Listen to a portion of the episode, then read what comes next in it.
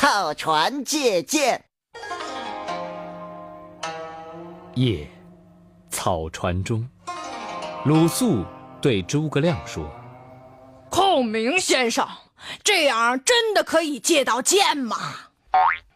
哼哼，Trust me，相信我。可是我还是有些担心呐。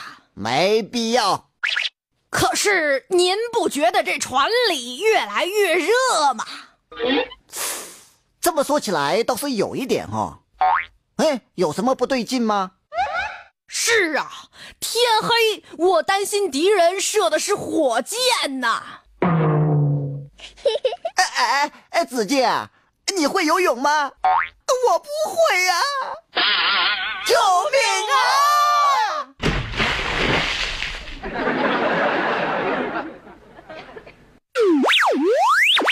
望梅止渴。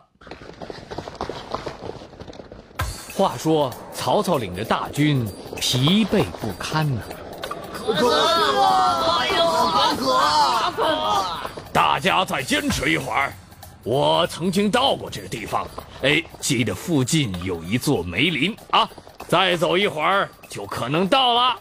哦，有梅子吃，好，快点！半个时辰后。曹仁对曹操说：“主公，探险队找到了大量的水源。”哈哈哈！大家听到了吗？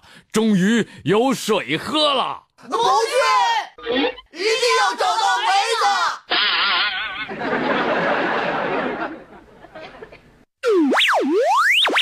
空城计呀！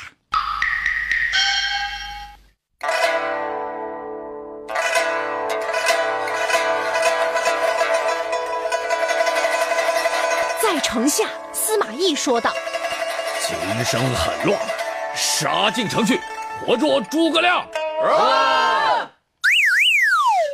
在城楼上，秦童对诸葛亮说：“早就跟你说不要弹那首《铿锵玫瑰》了，不听了。没办法了，老师是一脸的 face。哼，先把你们两个跑龙套的摔下城去，扔死！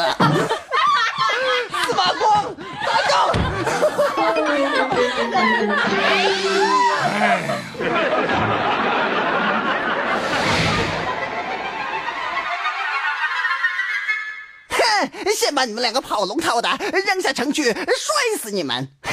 走！